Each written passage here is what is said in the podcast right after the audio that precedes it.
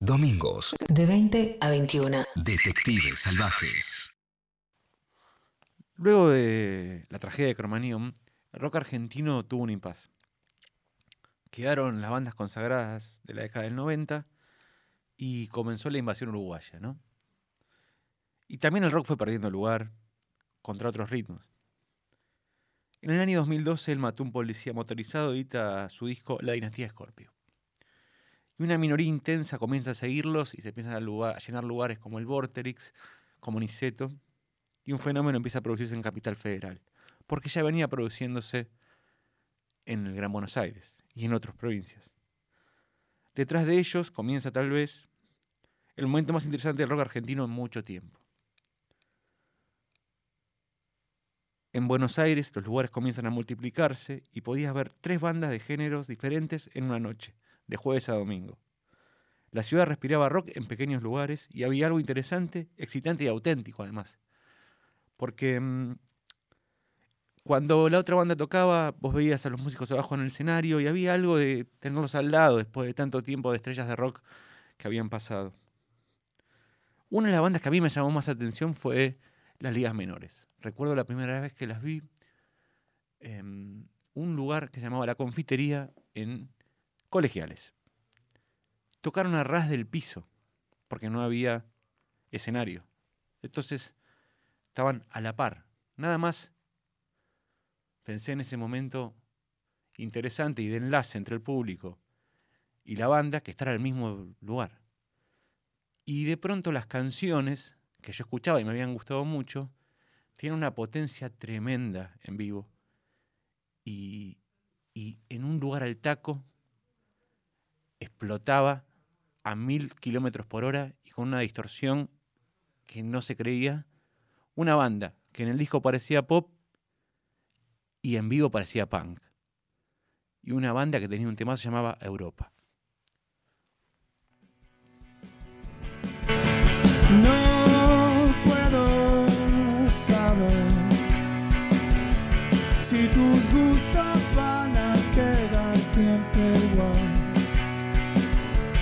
Si vas a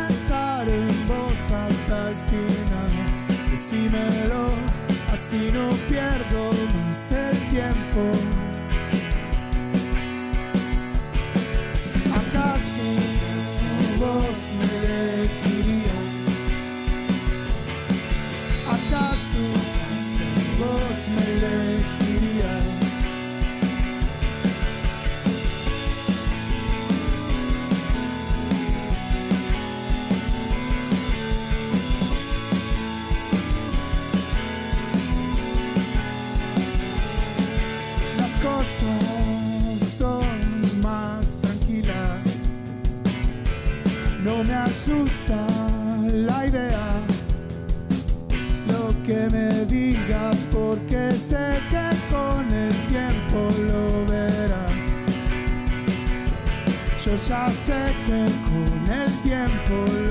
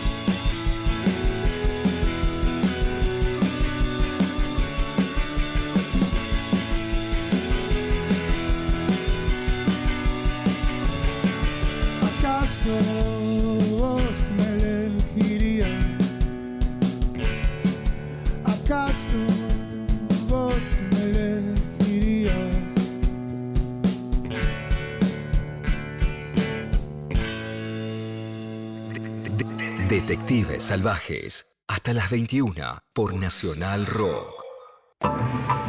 Lo que sonaba era una versión de Santiago Motorizado, con Tom Quintana en batería y una chica que yo no sé quién es, que no la conozco, en un piano eh, con una onda como el que le mete, como para mí, convertirlo en un tema, en uno de temas de Cure, que le da mucha onda, una versión de Europa de una banda llamada Las Ligas Menores.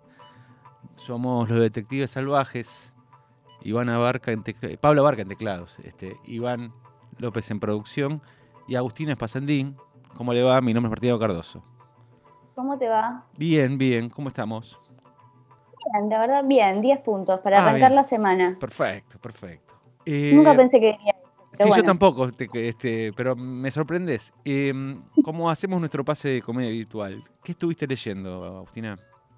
¿Qué estuve leyendo? Eh, estuve leyendo a un autor vietnamita eh, que no conocía, que se llama Ocean Vuong. Vamos, ya vamos a saber si lo pronuncio bien. Eh, una novela que publicó Anagrama que se llama En la Tierra fomos- somos fugazmente grandiosos. Eh, y se plantea como una carta a la madre eh, de, bueno, ellos están, eh, emigraron a Norteamérica y la él vive con la madre y con la abuela, ellas no hablan en inglés, tienen algunas, creo que ambas son bipolares y, bueno, habla como, ¿no? como de ser extranjero, no tener la lengua de, de ese lugar, tener otro color de piel, esa experiencia, además tiene el- un despertar sexual y es gay, entonces está como en el margen del margen y es una novela muy, muy conmovedora, a mí me impactó mucho, Bien, no eh, sabe- la eh, recomiendo. repetí el nombre de la novela, aunque sea por- porque el nombre del escritor vaya uno a saber cómo es. Bien. ¿no? Sí, en la Tierra somos fu- fugazmente grandiosos. Muy lindo título, te lo recomiendo. Está ¿Vos bien. Yo- estuviste en algo? Yo, eh, porque dije, iba a recomendar una novela que la voy a recomendar después, pero recordé que tenía un libro que leí en pandemia, no hace mucho, que se llama Slouching Towards Bethlehem, yendo hacia Belén, diríamos. Este, es un libro que debe estar en castellano, se debe conseguir. Se habló tanto de Joan Didio en estos años, hay un documental, digamos, ¿viste? Se habló del pensamiento, del año del pensamiento mágico, de las novelas, eh, inclusive cuando ganó el Pulitzer. Eh, pero Sí. lo, que, lo que tiene como de interesante es, hay un par de libros, el álbum blanco y este, Yendo hacia Belén, que es eh, una descripción, son sus notas en la década del 60, em, retratando la contracultura, las estrellas de Hollywood, el San Francisco hippie, digamos, este, que tiene un poco también a desglobarizar la época. En el mismo tiempo están escritas. Son como muy interesantes.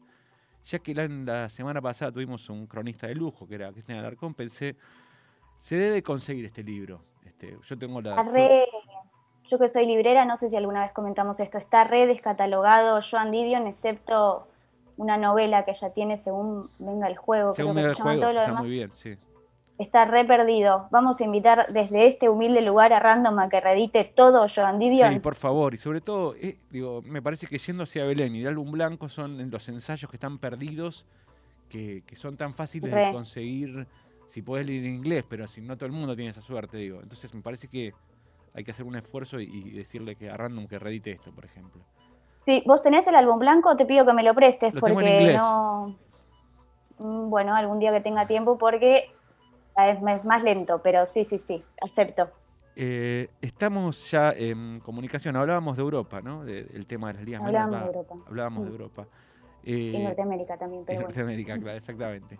Eh, tenemos en comunicación a nuestra invitada de hoy, eh, Ana Ani Menor o Anabela Cartolano, la cantante de las ligas menores. Muy buenas lujo. noches. Hola, ¿qué tal? ¿Cómo va? No sabía si era mi entrevista o no, o, perdón. ¿Todo bien? ¿Todo bien? Sí, sí, sí, sí, sí, sí. No entiendo en qué, qué- en qué te... Si estábamos... Este, en- Creo que estaba acá esperando y de pronto escuché que estaba la otra, eh, eh, la otra persona, la otra chica, hablando y dije, uy, capaz no es mi entrevista, como que iba, iba a entrar a hablar y que no, pará. Así No, que nada, no, una es- confusión. Es una pequeña recomendación que hacemos siempre antes, como de un par de libros de lo que estamos leyendo y después, eh, nada, el programa es más del invitado que nuestro, digo. La escuché muy atenta, me gusta mucho John Didion. Ah, muchas gracias, muchas gracias. eh. Qué bueno. Este, Bueno, gracias por, por invitarme. No, por favor, un placer. La verdad es que eh, yo tenía ese recuerdo, o sea, quería como recordar el prim- la primera vez que vi las ligas menores fue hace mucho tiempo en, un, en la confitería donde no sé por qué tuvieron que tocar a ras del piso. No sé si recordás ese recital.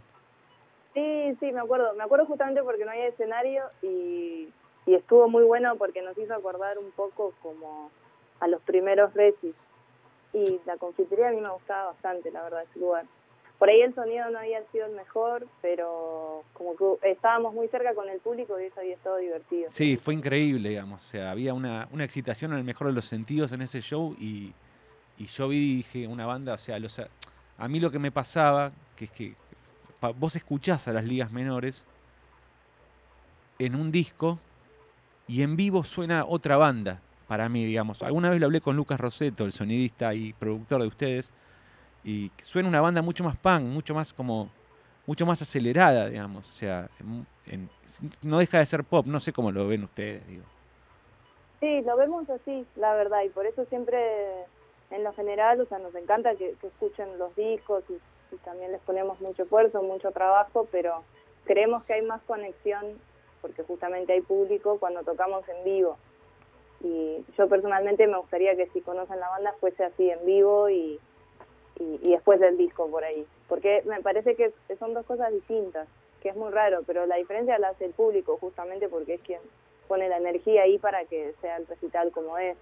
Porque en realidad cuanto más eh, el público se prende, más nos prendemos nosotros. Entonces como se vuelve algo más muy recíproco y muy lindo, bueno, ahora en este contexto en el que estamos no, no se puede, pero nada, con el tiempo ojalá pueda volver a algo parecido al menos. Y falta menos, falta menos, supongo. Mm. sí. Este, Total, yo coincido en esto. Me, me acuerdo de como que en mi casa bailo los discos de una manera y, y- y en un reci es, me sale otro baile. Tengo dos danzas Sí. distintas. Sí, sí, sí, la verdad que no- lo sentimos así nosotros también. Bueno, pasemos eh, ahora como al- a, la parte en que, te empezamos a este, estoquear, para ponerlo de alguna manera, de, de- de manera, de manera amable, digamos, ¿no? Donde no- nos interesa, primero, vamos por el libro que elegiste, que a mí me, me- me sorprendió mucho y, y- y a Agustina también, y lo tenía como muy leído y muy subrayado, digamos, un libro más que interesante. Y lo primero, Sí. lo primero que te queríamos preguntar, siempre hacemos como lo mismo, es cómo, cuándo y por qué, digamos. Eh, lo elegí, fui a visitar a, a una amiga que, que trabaja en una librería que se llama Red, que es muy bonita, la recomiendo y tienen demasiados libros, muy buenas ediciones. eh, y la fui a visitar porque andaba por la zona y ella me estaba recomendando un par de libros, porque ya que estaba en una librería, eh, digamos, era lo más obvio eh, y lindo para hacer. Y de pronto lo vi y leí Insomnio y yo la verdad que tengo una relación de amor-odio con el insomnio, entonces me pareció interesante algo que yo mm, justo estoy pasando, eh, leerlo de- desde la perspectiva de otra persona y, y sobre todo cómo lo está contando. Y fue- hace mucho no me pasaba de... eh, me ha pasado hace poco de empezar un libro y dejarlo, por ahí después agarrarlo, empezar otro libro y dejarlo, como pero que un libro así te atrape y tengas ganas de leerlo de una, no me pasaba un montón. Eh, y me pasó con este, al nivel de que querés subrayar cosas y anotar y leer las cosas que ella recomienda, como eh, me, me gustó mucho. Y fue hace una semana, habrá sido que me lo compré. Y, y compré dos, compré ese y después correspondencia de, de Virginia Woolf y Victorio Campo. Y empecé por Insomnio, pero porque me, nada, por sentirme más conectada porque era lo que estaba viviendo. Y nada, me quedan creo que 10 páginas, no sé, no, no son muchas tampoco, son, serán 200 como mucho, eh, pero me atrapó enseguida. Qué bueno que trajiste Editorial Chay, porque es una editorial relativamente nueva y tiene titulazos, traen como literatura contemporánea generalmente de, Norteamérica. Aprovechamos para recomendar y, te invitamos a vos, Anabela, que visites otros títulos porque está buenísimo y tienen muchos, muy buenos traductores, es como que no te decepciona también en ese sentido. Eh, y pensaba en esto de subrayar y querer marcar y hacer anotaciones propias cómo ella va como intercalando, o sea, tiene ese punto de partida que es el insomnio, como la, la- la experiencia en primera persona, y, pero después lo va como relacionando con distintas cosas y es verdad que trabajan con, no sé, trabajo con eh, arte pictórico, eh, menciona muchos, muchos textos literarios y, y, después también como la parte más, más dura, ¿no? Como de, de, discurso científico acerca de, de, la actividad del cerebro, pero todo muy amable, ¿no? Como que tiene una prosa muy, muy linda. Sí, incluso también pasó de, no sé, un momento se cuenta como las, las todo lo que intentó, digamos, que era la parte que a mí más me intrigaba, como todo lo que intenta para poder sobrellevarlo. Y, y era como, yo iba tachando de mi lista, como, esto ya lo probé, y esto ya lo probé, y esto ya lo probé. Y la sensación que describe también de cuando estás en tu cuarto y no puedes dormir, porque una cosa es, bueno, no sé, alguien se acostó, se durmió, se levantó, durmió cuatro horas y se levantó. Hay gente que se puede volver a dormir, hay gente que no. A mí personalmente lo que me pasa es que por ahí me acuesto y estoy cuatro o cinco horas en la cama sin poder dormir. Y ella describe como muy bien ese momento, que es como, se vuelve como entre desesperación, entre angustia, ansiedad, como es, como, es, es horrible y describe de una manera muy linda ese momento, como de estar a oscuras en un cuarto y cómo te sentís como incluso más encerrado de lo que puedes llegar a sentirte. Eh, no, la verdad que me encantó. Me quedan 10 páginas, así que todavía no lo terminé, pero ya lo recomiendo. Y una, una pregunta, ¿este fenómeno del insomnio que sufrís te arrancó en la pandemia o, es algo que ya llevabas este, hace un tiempo? Eh, en realidad eh, siempre tuve problemas para dormir, pero nunca eh, así de... De hecho, me dijeron que era insomnio insomnio de conciliación, como que se llama así, se ve que hay varios tipos, este es el mío, y en la, la pandemia lo agudizó, sí, lo agudizó para mal y, bueno, intenté de todo. Y en ese intentar de todo, después te querés comprar libros de otra gente, también es como que te, consuela un poco saber que hay gente que también, oh, a ver, no es que pienso que soy la única persona en el mundo que tiene insomnio, la verdad que no, y mucho menos hoy, de hecho, el otro día justo llegué a un ensayo y les dije a los chicos, acabo de leer que siete de cada diez tienen insomnio, son noticias que, que bueno, que sí, que sabés que por ahí hoy es más normal, pero también querés buscar como cómo, cómo el otro la pasa, y es algo que yo también entre amigos lo hablo mucho, como, che, vos tenés insomnio, y pero ¿y a vos qué te pasa? Y pero ¿y vos te, desespera el momento que no? Cada uno lo vive a su manera, la verdad, y eso me parece lo más interesante. No así, bueno, no se lo deseo a nadie, la verdad, pero son cosas que pasan. Sí, porque hay un punto en el cual no sé si te pasa, digamos, yo he pasado algunos tiempos de insomnio en los cuales por ahí uno piensa que puede, no sé, levantarse escribir algo, tener una idea, pero no, estás en, estás en la cama, digamos, y por lo menos yo, no sé, y mucha gente no se levanta, digamos, no, no haces el, acto de, che, ahora, no sé, voy a ir a la computadora o voy a, viste, eh, no, no, te pasa eso, viste, como que convertís la, el insomnio en algo productivo, o sí, no sé. Esa fue una diferencia que se encontré hablando con de un amigo, él me decía que por ahí se despertaba y bueno, se levantaba y hacía alguna actividad que nos requiera mucho. Yo también había leído que por ahí si te pasa, eh, no sé, hacer una actividad como es doblar medias, eh, doblar, ordenar mm. ropa, como algo que no sea, bueno, me pongo a ver una peli, porque no. Eh, pasé por varias etapas, o sea, a mí hoy creo que lo que más me sirvió fue escribir, a mí. Eh, quizás no después de escribir me dormía enseguida, no, no, no eso, pero sí como volcar, porque en el no dormir, sobre todo esa hora, que es madrugada, todo apagado, eh, que yo en su momento era como el momento que más trabajaba, por ahí dibujaba, pero la pandemia se, se volvió algo así como más de respetar un, como una grilla, digamos, de horarios. Y mm. hay, hay veces que por eso consuela saber que hay otro despierto. Tiene tienen más que ver con muchos otros temas, eh, como ser la soledad, digamos, no es como el no dormir y nada más. Totalmente. ahí abarca muchísimas cosas, pero en todo lo que va de la pandemia, lo que es eh, el acto de sentarme a escribir, yo no lo hacía hace un montón, lo hacía así para componer canciones y ese era mi modo por ahí más terapéutico de pasar las cosas. Y en, cuando empezó la pandemia fue tener diarios íntimos, como cuando era adolescente, digamos, era algo de y por ahí sí era como, bueno, son las cuatro y de nuevo acá con un té de tilo, bastante resignada. este Y después era gracioso, está bueno también eso, llevar un diario de lo que sea, si tenés ganas, si no por ahí decís, no, me voy a poder escribir, pero a veces salen cosas en mo- por momentos que estás viviendo que si no te sentás a escribirlo no, no, no van a salir. Y después cuando las relees decís, claro, no sé, a mí me pasaba por ahí de, de ir viendo los, horia- los horarios en que escribía. Al principio eran siempre 4 de la mañana, 5, 6. Después en un momento fueron a la tarde, después al mediodía, después volvió de madrugada, como que, qué sé yo. Hay gente que se fascina llevando registros de, de cosas que por ahí a otros no les interesan y ese es el mío.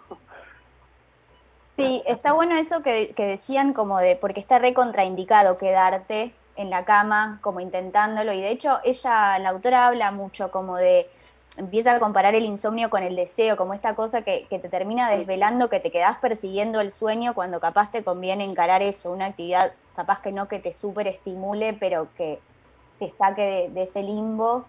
Y a mí otra cosa que me gusta mucho del libro es que ella, o sea, como indaga toda esta, toda esta cara oscura, ¿no? Como del encuentro de la soledad y como de la actividad mental y estar medio atrapado en la conciencia, pero también como, como un espacio muy de mucha potencialidad, ¿no? Como dice que descubre la taxonomía de, de la oscuridad, como que descubre distintos tipos Mm. de negro, eh, y, y cómo se transforma la casa también, como ese lugar tan propio, cómo es de distinto porque uno está percibiendo distinto. Es, es, es muy lindo lo que hace, está, está bárbaro.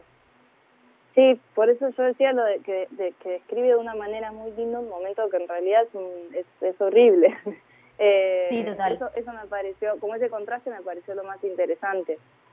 Y sí, personalmente yo opino lo mejor, no, o sea, yo lo hago, pero no es lo mejor quedarte, si no te puedes dormir y pasas una hora, dos horas, es como que de pronto empieza una carrera ahí con el tiempo, que encima ahí en la de madrugada es como, se te hace como eterno, pero a la vez pasa rápido, es muy raro. Eh, así que sí, yo, yo recomiendo que si les pasa que se pongan a escribir, se hagan un té o se distraigan porque te enredas como en tu propio pensamiento y ahí es terrible. Total. Y, y si, y hablamos de, de sueño, la verdad que la película que elegiste está interconectada con, con- con- con el sueño, digamos. Elegiste una película de 1968, El bebé de Rosmarie, de Polanski, que es, eh, creo que sí, creo que es la primera película de Polanski en Estados Unidos, digamos. Y yo hacía mucho tiempo que no la veía y cuando la volví a ver dije, es una película que hoy me parece infilmable, digamos. O sea, se toma unos tiempos, digamos, para ir contándote esta historia de esta pareja que se muda a una casa. Digamos, los primeros 30 minutos son de una de un paso, de una tranquilidad, digamos, que hoy el cine de hoy te pide, bueno, meteme un monstruo en los 15 minutos, ¿viste? Si haces una película de terror. Y los primeros 30 minutos es descubrir a los personajes, ver qué sucede, qué pasa en la casa, digo, eh, ¿por qué elegiste el bebé de Rosmarie? Eh, me gusta mucho el género de terror viejo. Eh, con las ligas somos bastante fanáticos todos de, de Carpenter. Eh, hay ciertos guiños por ahí de, de usos tipográficos eh, de películas, no sé, la tipografía que usó en Halloween o la tipografía que usó en, en ¿cómo es?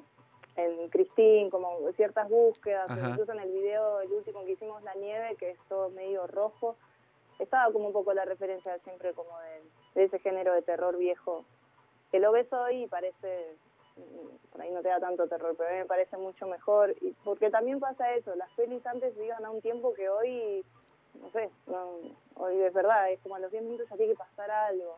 O sea, yo vi Titanic, por ejemplo, y es una peli del 99, y ya en un momento era como, quizás porque ya la había visto, pero es como que van a otro ritmo hoy las películas. Eh, y la elegí porque, primero porque me gusta mucho el género y segundo porque mm, a mí me tocó, eh, yo estudié diseño gráfico en la, en la FADU, en, la UBA y, y justo la había elegido para hacer un trabajo, era como hacer los títulos de una peli, entonces ahí la tuve que volver a ver y hacer como más, como poner el ojo más ahí. Me ha gustado mucho, también está el- todo el tema de la secta satánica, como eh, que también con las ligas hablamos mucho de sectas, es un tema que, que nos interesa bastante. Bueno, que, que si te pones a Eh, pensar, hay algo de, de- de- de- desgraciadamente, de Polanski, eh, eh, de profecía autocumplida, digamos, ¿no? Polanski filma algo que le vas a suceder a su mujer, digamos. o sea, Tal cual, sí, sí, sí. eh, Eso, eso también es bastante raro de pensarlo. eh, No este, sé qué le pasó, ¿me cuentan? ¿Querés contarle vos, Ani? Este, El clan Es, Manson. eh, perdón, es, es- la Ahora mujer sí. es, es, eh, Sharon Tate, que era actriz y es asesinada por la por personas que estaban en la secta de Charles Manson. Ahí va. Sí, me había olvidado el link. Muy bueno, muy bueno. que Eh, después salió Eras una vez en Hollywood de Tarantino y hacen como otro final. Sí, sí, que, que es, un Eh, gran, es una gran película para mí, por lo menos. Sí. sé si te gustó la semana en Hollywood, digamos que, que, que- que retoma y, y retoma los tiempos también, como, o sea, y, y esta cosa de Tarantino de, como, de hacer esas ucronías que ya hizo en Bastardo sin Gloria, digamos. Bueno, o sea, para mí mi final feliz es este. O sea, o sea, como, Claro.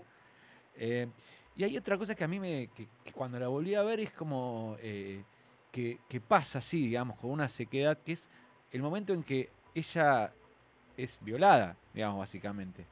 Eh, Tremendo. eh, eh, ella es violada, vos ah, después te das cuenta, digamos, pero en el momento, no sé, tiene sueños y qué sé yo, se despierta, eh, tiene marcas en el cuerpo y Casabets, John Casabets, que hace de, de- John Casabets, que hace del marido, le dice, sí, bueno, no sé, estabas dormida, pero bueno, estaba así y nada, y como muy fuerte esa escena, digamos, o sea, y sin música, sin nada, muy seca, que, que te deja como diciendo, o sea, nada, es como, wow, o sea, este, cómo nat- Sí, va naturalizando todo el terror la película, digamos, ¿no? O sea, porque hay una cosa que juega mucho entre ella, o sea, porque si te pones a pensar, es una película de terror, pero es más sobre la, juega mucho sobre la angustia femenina, la soledad, digamos, bueno, eh, hoy se discute el patriarcado, digamos, eh, eh, eh, si hay algo que es, ella es acusada de completamente loca, digo, hay como un montón de temas, como las buenas películas que sobrepasan a los géneros, digo, ¿no? Sí, que también es algo paradójico porque también después fue acusado también. Claro, exacto, sobre, sí, sí. Sobre acoso y violación, o sea, es medio toda una, una vuelta de terror. Sí, sí. Sí, sí, él se escapa de, de la justicia. Polanski se escapa de la justicia estadounidense por un, un- acoso que tiene con una menor. Muy bien no recuerdo la historia, digo, para ser sincero, pero sé que va por ahí, digo, no, no, no. Por eso nunca más pudo volver a Estados Unidos, básicamente. Eh, y. yo también me quedé pensando en esa escena y pensaba que igual se nota, o sea, ella actúa como que no le cierra que, que- que el marido le diga como así, como con toda tranquilidad. O sea, obviamente como que no lo enuncia, digamos, no dice como, sí le dice lo podríamos eh, haber hecho hoy a la mañana, pero sí hay, hay como un mini, una mini demostración en la gestualidad corporal de que ella dice como es, esto es raro.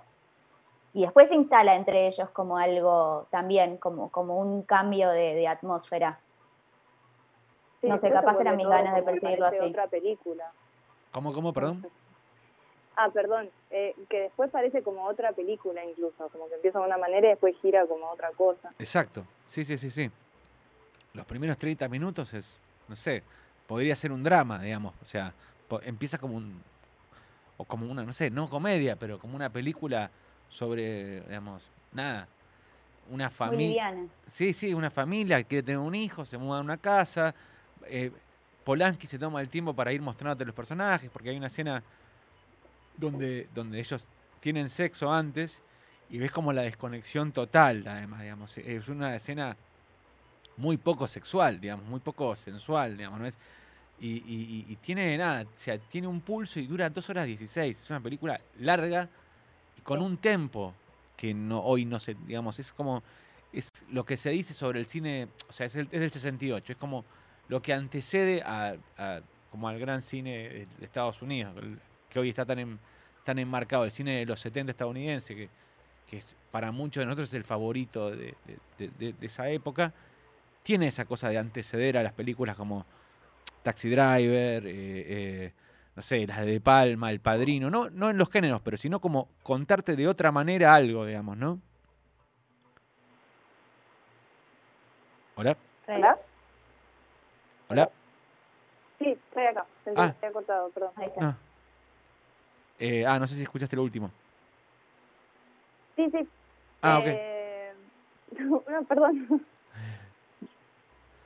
No, no, está bien, no, No, pasa me gustó mucho también como la, lo- los encuadres, ¿no? Como que siempre muchas escenas se ven a través de la puerta abierta Sí, Hay como toda una paleta de colores muy, muy coherente y como que todo eso sale un poco eh, cuando se narran los sueños, ¿no? Digo, como me quedó muy, me pareció espectacular cuando se ve eh, los pies de la cama de ella como con el océano de fondo. Es tipo un chispazo. Y se sale totalmente de- del registro que, que venía manejando. Y bueno, y después cuando es esa noche como confusa, que ella termina diciendo no era un sueño, se está pasando de verdad también, es como otra forma de, de contar, muy distinta, pero muy estético. Y la tipografía, esa fucsia al principio, muy, muy particular, me, me encantó eso. y eso es lo que. ¿Usaste algo de eso? En, eh, ¿Usaron algo eh, de, de- de- más allá del, del proyecto de la FADU? ¿Qué quedó o quedó algo en, en la estética de la película en las ligas? No, en las ligas siempre fue más como de, de Carpenter, pero. y el género de terror. Pero no, o sea, del bebé de Rosemary creo que a mí lo que me gustaría también es como leer el libro, eso no, no lo leí, como la novela en sí, solo vi la peli. Y, y también me parece que, no sé, como ha- hay una. Hay otra película que también tiene la parte, o sea, hicieron una, como una remake eh, que son bailarinas. ¿Cómo se dice? Suspiria. Yo vi primero eh, la versión nueva, digamos, que actúa Tilda Swinton, y después vi la vieja, que también es del 60 y algo, y los colores son, o sea, la, la nueva está buena, pero los colores de la vieja es como, so- no sé, pensás que es la, la, la época en la que están, y, y ese uso de color me pareció ¿Te eh, gusta? también bastante recomendable. Bueno, ahí está como el, el- el- No sé si has visto terror italiano, por ejemplo. O sea, Argento, el Giallo. Eso, eso como que los colores esos son como que están en, en- en las ligas menores, me parece. No sé si has visto ese terror tipo o, o más estadounidense. O sea, Carpenter, lo re- o sea, ¿qué, ¿cuáles son tus películas favoritas? ¿Te, te gusta Halloween? ¿Te gusta La Niebla? ¿Qué- ¿Cuáles son las películas favoritas de tuyas de Y se Carpenter? habla mucho de la niebla, de Christine, la del auto, de, bueno, Halloween, eh, y bueno, o sea, hay, hay muchísimas. En las montañas de locura, ¿no? En la, la de, el homenaje a Lovecraft que, que le hace la de. Yo esa no la vi. Ah, ¿esta no la viste? No, no, no.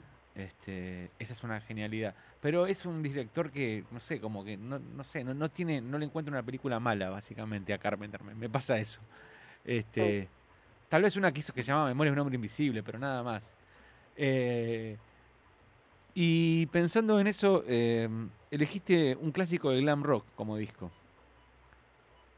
Sí, todo muy distinto. Sí. No, está bien, es como eh, muy variado, está bien. Eh, Electric Warrior, un clásico de T-Rex, digamos, ¿no? Sí, creo que bueno, evidentemente me gusta una época que no es la que estamos viviendo ahora quizás, Mm. eh, pero no, sí, me gusta mucho ese disco. Pasa que también es muy difícil elegir una sola película, un solo disco, un solo libro, pero bueno, ahí me, me acoté a la consigna y chao, porque en un momento dije, bueno, mando dos, pero no. No, bueno, pero te mandar. dijo digo, una, manda una. po- no, no, está bien, pero digamos, podés abrir el juego, digamos, no, no, no pasa nada, digo. No, Pero- es que entre películas eran muy distintas. O sea, hay una película, hay muchas películas que me gustan mucho, muchas que ese nivel de película que por ahí ves tan seguido que ya te sabes los diálogos. ¿Y qué, qué dejaste afuera que era muy distinto? Está, eh, o, o decía Rosemary o decía Casi Famosos, que es muy distinto. ¿no? Sí, pero es una De- película hermosa. Cameron Crowe. Pero es muy linda y, y con una de mis hermanas siempre siempre jodemos con, con mucho mucho diálogo de esa peli, como con frases. Y, y Philip Seymour Hoffman en esa peli a mí me encanta. ¿Qué hace Lester Eh, Banks? Sí, sí, sí, sí, es increíble. Claro. Qué lindo actor. No, y además, Sí. pa- para mí, eh, eh, ese, per- el personaje de Philip Seymour Hoffman simboliza para mí al fan del rock, además, digamos, que tiene como ese, ese lugar, digamos, el tipo que ama la música más allá de todo, digamos, que no quiere ser un, un- un músico, sino que le tiene amor a la Mm. música, digamos, ¿no? Sí, sí, sí, sí. Pero bueno, esto de... Volviendo al tema del insomnio, yo justo con, con una de mis hermanas, somos cuatro hermanas nosotras, y una de ellas que vive eh, en Francia, eh, por la diferencia horaria, cuando yo no me puedo dormir, que acá son las 3, 4 de la mañana, por ahí tenía la dicha de poder llamarle y que ella ya se despierta. Eh, entonces era como, che, no me puedo dormir y me empezaba a hablar. Pero siempre recordábamos ese diálogo, ella me dice, bueno, cualquier cosa llamame, yo estoy acá, Llama, cuando él le dice él le dice como yo no soy cool y voy a estar siempre así que vos vos o sea estoy voy a estar acá siempre entonces con mi hermana siempre jodemos con ese diálogo Y, y- Nada, son boludeces. no, pero es genial si te acordás la respuesta de ella. Ella le dice, anda a la disquería que siempre van a estar tus amigos, digamos, aunque no seas cool. Ah, e- ese, ese mini monólogo que hace en el auto es buenísimo. es hermoso. Como no conozcas a nadie porque te van a lastimar, pero bueno, y si te lastiman, manda a una tienda de discos que van a estar tus amigos y no te van a lastimar. Nada, es muy bueno, la verdad. Y la música es, es así. O sea, uno no se quiere poner a modo cliché, pero es como que tiene la tenés la chance de cambiar del humor en dos segundos por ahí con una canción. Por ahí estar llorando mal, te pones un tema y decís, che, bueno, ahora sí mejor, o al revés. Es como, O por ahí necesitas música para llorar también, ¿no? Digo, sí, eso también pasa. eso también pasa. bueno, pero ¿Cómo está en el podio de este programa Hornby? O sea, Hornby, es verdaderamente el autor que más hemos mencionado, es impresionante. sí, ¿no? sí, sí, sí, sí, sí, sí, pero, pero ¿por qué haces la relación con Hornby? ¿Y Casi Famosos no, la- no, no es de él? No, casi famoso es, ahí te- es, una, no- es un guion Ahí original de. Cameron Crowe. Pero podría ser una novela de porque tranquilamente, ¿eh? Podría ser, Mirá, es muy Hornby, ¿no? sí, mirá, podría ser una novela de. Nick com- completamente. Ahí va, Este, mirá. eh, y bueno, pero la elección de, de T-Rex, ¿por qué? Eh, la de T-Rex, porque justamente es un, volviendo al tema de la música y el humor, es como un disco que pongo y siempre me pone de buen humor. Eh, pero elegir un disco sí creo que es como. Me, me es más difícil incluso que una película, la verdad. ¿Y, Em, y- y qué, qué pero te- está bueno. Perdón, ¿Cómo? ¿no? ¿Qué, qué, qué te estuvo consolando en pandemia, digamos? ¿Qué es lo, ¿A qué te aferraste musicalmente en pandemia? Porque, no sé, a mí me salieron cosas de escuchar bandas que hacía mucho tiempo no escuchaba, o no sé, ¿cómo, ¿cuál fue tu relación con la música en la pandemia? Y yo soy más de encontrar cosas viejas nuevas, o sea, en- encontrar algo que para mí es nuevo, pero que en realidad es viejo. Eh, me pasó con, no sé, con Billie Holiday, por ejemplo. No le había dado nunca tanta importancia como le hice ahora en pandemia. Tanta importancia de decir, bueno, me siento a escuchar un disco entero. Eh, porque por ahí Spotify es como, bueno, te recomendaron una canción, te gustó, pero mm, por ahí se pierde un poco. Igual no quiero generalizar, a alguien no le pasa esto, pero siento que por ahí te, te tira un tema, te quedaste con ese tema y ya no se indaga tanto sobre el disco, un disco entero de esa banda que te gustó una canción. Eh, que hoy también creo que hay una diferencia entre lo que antes era, bueno, escuchar, te sentabas a escuchar un disco entero. Eh, hoy por ahí es más, bueno, una playlist o qué sé yo. Eh, insisto, no quiero generalizar porque por ahí hay gente escuchando que dice, che, pará, yo escucho discos enteros, cassette todavía, pero Pero está bien, también las Eh, bandas han cambiado la modalidad, porque, digo, inclusive ustedes han sacado, Sí. están sacando simples, por ejemplo. O sea, también las bandas... Claro. Pero nosotros, o sea, sacamos la nieve, eh, hice todo mal y después la nieve porque eran temas que veníamos eh, grabando pre-pandemia y eran los adelantos. Tocando en vivo, además. Eh, Sí, incluso los, los tocamos en vivo antes de sacarlo, pero la idea ahora es directamente ya a- en- adentrarse al disco, como ya está. Así que paciencia. Eh, nada, a medida que esto va pasando, ya ahora por suerte, el otro día estaba justo yendo a ensayar y pensaba, el año pasado a esta altura no, no nada, digamos. Eh, este año estamos, bueno, ensayando dos veces por semana, con todos los cuidados posibles, como armando los temas nuevos. Eh, Pipe está haciendo, Pipe Quintán, que toca la batería en 107 Paunos, está haciendo nuestro productor. Estamos ensayando y grabando en la misma sala de siempre, que es en el resto del mundo, que es donde grabamos también Fuego Artificial sí. y donde grabamos el disco suplente, porque el homónimo lo grabamos en, en Moloco, de Peta, otro amigo. Eh, nada, todo bastante familiar y ameno y que en un contexto así ayuda, porque es como que, no sé, te Ay. rodeas de, de... ¿Cómo? No, que hay como una cofradía laptra, digamos, ¿no? Como que el, el sello los une, digamos, eh, qué sé yo, o sea, eh, Pipe toca, en, ayer lo vi en Bestia Bebé tocando el, el- el- el teclado y después está tocando los faunos y después los produce ustedes y ustedes aparecen en el disco de los faunos, digo, hay como una relación muy buena, digamos, Santi motorizado haciendo covers de ustedes, de los faunos, digo, eh, hay como una cosa ahí, digamos, que, que cuando también ves las bandas se respira, digamos, o lo ves, digamos, no sé, desde afuera, digo. Sí, yo el otro día, va, el otro día, hace dos días, cuando, perdón, se me confundía con el tiempo, pero eh, la tocaron pandemia. los faunos, ahora hace, do- estoy segura que son dos días, eh, en, en la terraza de Niceto, hacían doble función y estuvo hermoso, aparte, nada, es como aprovechar que habían venido acá para Capital y nosotros el... Y pasó sin querer, digamos, o sea, yo voy a verlos porque me encanta la banda, porque son amigos y, y después eh, al principio dijeron, todos empezamos a gritar otra cuando terminó, qué incertidumbre, el gato me dijo, bueno, subite y dije, no, pará. Pero en la segunda vez me dijo, subite y dije, bueno, dale. Entonces es como uno lo ve afuera y pues, si te gustan las ligas, por ahí alguien me ve y dice, no sé quién es esa persona que está cantando, eh, pero esto que decís como de la unión, o sea, son, en agosto van a ser 10 años, vamos a cumplir 10 años. Y es como 10 años que también compartiste fechas con gente que al día de hoy te está diciendo, y es, eh, bueno, los chicos de tal banda, las chicas, es como, ya son tus amigos directamente. Eh, así que nada, eso creo que se ve. Sí, no, y aparte como oyente también escuchás una banda de Laptra y rápidamente te hace el puente a otras bandas y terminás escuchando como toda la constelación, eso también pasa mucho. Va, o por lo menos a mí eh, me pasó así cuando empecé a escuchar. Sí, sí, yo también. Eh, y eso me parece que está buenísimo que sea como un estilo también. Eh, Re. no, no sé, me, me parece interesante. Y son bandas como de, por ejemplo, qué sé yo, si uno dice, bueno, o sea, en, la, en, en esa constelación Laptra, que para ponerlo Laptra, para los que no saben, es el sello que une a todos, digamos, porque hay gente que por ahí no dice, ¿y Laptra qué es? Digamos, o sea, eh, vale la pena aclararlo. Eh, qué sé yo, están, no sé, los true- atrás hay truenos que tiene, un, que tiene un sonido muy diferente al de ustedes, que está también, eh, bueno, está el Mató, está Bestia Bebé, están los Faunos, está, eh, no sé si está eh, la, la banda de Pipe Quintás también, eh, Fórmula, no, ay, Super una mundial. Super Uno Mundial, creo que sí, Koji. Sí, sí, sí. Koji. Koji, y si bien como decís, o sea, suenan, dif- todas tienen diferentes sonidos, pero hay algo que las amalgama. Mm.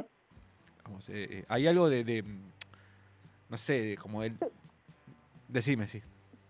No, creo que quizás también son eh, como las mismas eh, referencias musicales de, bandas que tenemos todos, ¿no? Como que por ahí hay mucha afinidad, o sea, tanto dentro de las ligas, por ahí a veces nos, nos preguntan cuáles son nuestras referencias, pero lo que solemos contestar es que no, no, en la hora de hacer un tema, a la hora de hacer un tema, perdón, es como, no sé, no, no, no se piensa como quiero sonar como tal banda o es como lo que nos sale, pero porque todos tenemos como la misma escuela en algún punto de música. Eh, y es Claro. bastante amplia, entonces eso está bueno. Y eso después se abarca también al resto de las bandas del sello, o sea, hay ciertas bandas, creo que Wizard le gusta la mayoría de, de las bandas que están en el sello, o, eh, o incluso Pavement o Pixie, como más ese, ese palo. Sí, hay- Igual no quita que después no escuches otra cosa, ¿eh? porque sí, decimos todo eso, pero después también por ahí estás en tu casa escuchando otro género, otra cosa, y, y también es- está bien, digamos, no, no es que estamos todo el tiempo escuchando eh, rock norteamericano de los 90, como, y eso también está bueno. Sí, igual esa, hay como una, una, una, una marca así, digamos. Y, y, y siempre preguntamos como a los músicos y a las músicas, eh, vos, qué- de la música nacional, ¿qué, qué, qué te formó, digamos? Y a mí en, en mi primer recital fue Ataque 77. Ajá. en Villa Gesell.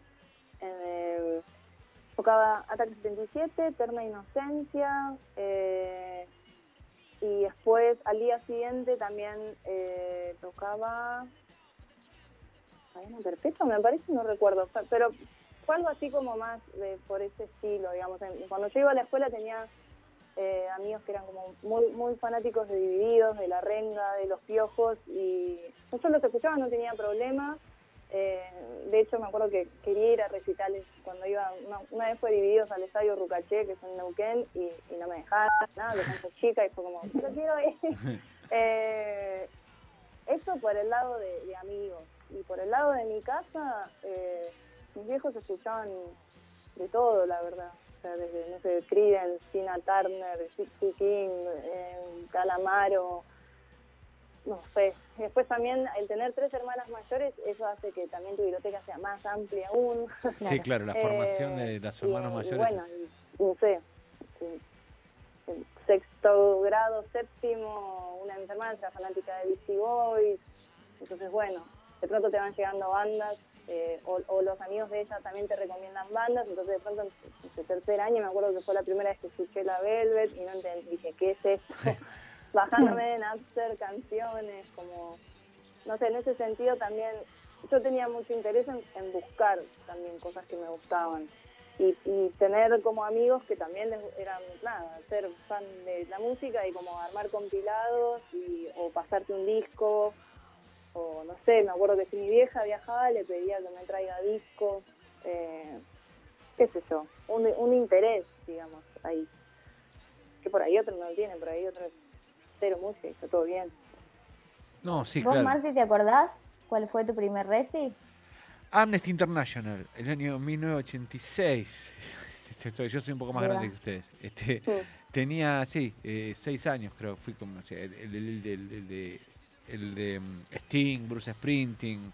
El primer, fue el primer show que se produjo, era este, Amnesty, fue todo como un, un fenómeno increíble. eh, eh, eh, eh, que se peleó García con Sprinting, me acuerdo, porque tipo este, le dijo, eh, vos sos el boss, pero acá el boss soy yo, le dijo no, una cosa tremenda. O sea, García peleándole a- a- a Bruce Sprinting, pero fue como eso, o sea, es como el de. Y después igual tengo como.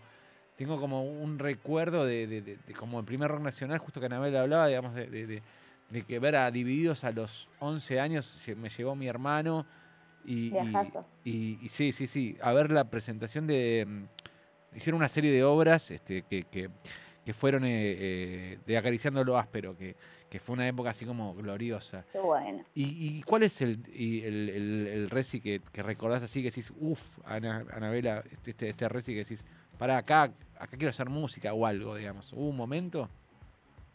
Mm, yo, eh, música, eh, en realidad fue por parte de, de tanto mi mamá como mi papá, como mi papá también tocaba el piano, entonces eh, como que había algo musical. Y me mandaron de chica, o sea, de los 6 a los 13 era un taller de música y expresión corporal. Y era para mí era hermoso y te, enseñaban a tocar todo por intuición, digamos. O sea, había una sala con instrumentos, había una batería, un teclado, un, un triángulo, elegí lo que quieras y tocá, pero que esté en armonía como, con, lo que, con lo que el otro está haciendo, sin saber que es do, re, mi, fa, sol, la, si o un pentagrama. Entonces yo, yo aprendí más así y al día de hoy es como, por un lado está buenísimo esa cosa de aprender a oído las cosas, pero por otro me pasa hasta el día de hoy de hacer una canción y después no saber qué acorde es el que.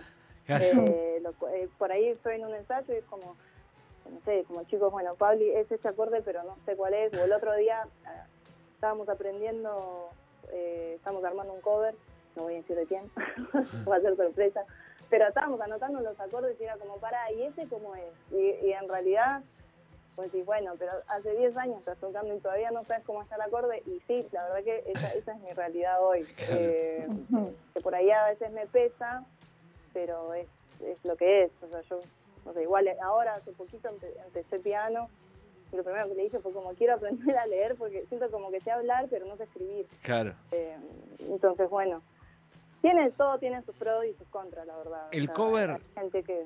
¿El cover es nacional? Solamente queremos saber si es nacional o de afuera la banda. No, de afuera. De afuera, ok. Solamente para el, el- el espectro. Para.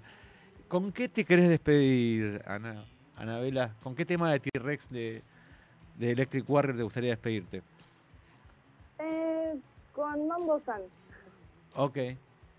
Eh, Anabela Cartolano, Ani Menor, la cantante de las ligas menores. Muchas gracias por, por, por, por haber pasado por Detectives Salvajes. Un No, placer. gracias a ustedes por la invitación y por la charla un domingo. Ahora viene, viene bien. Perfecto. Muchas gracias. Chau, Agus. Hasta. Gracias. hasta- Chau, Chau, Anabela. Chau, chau.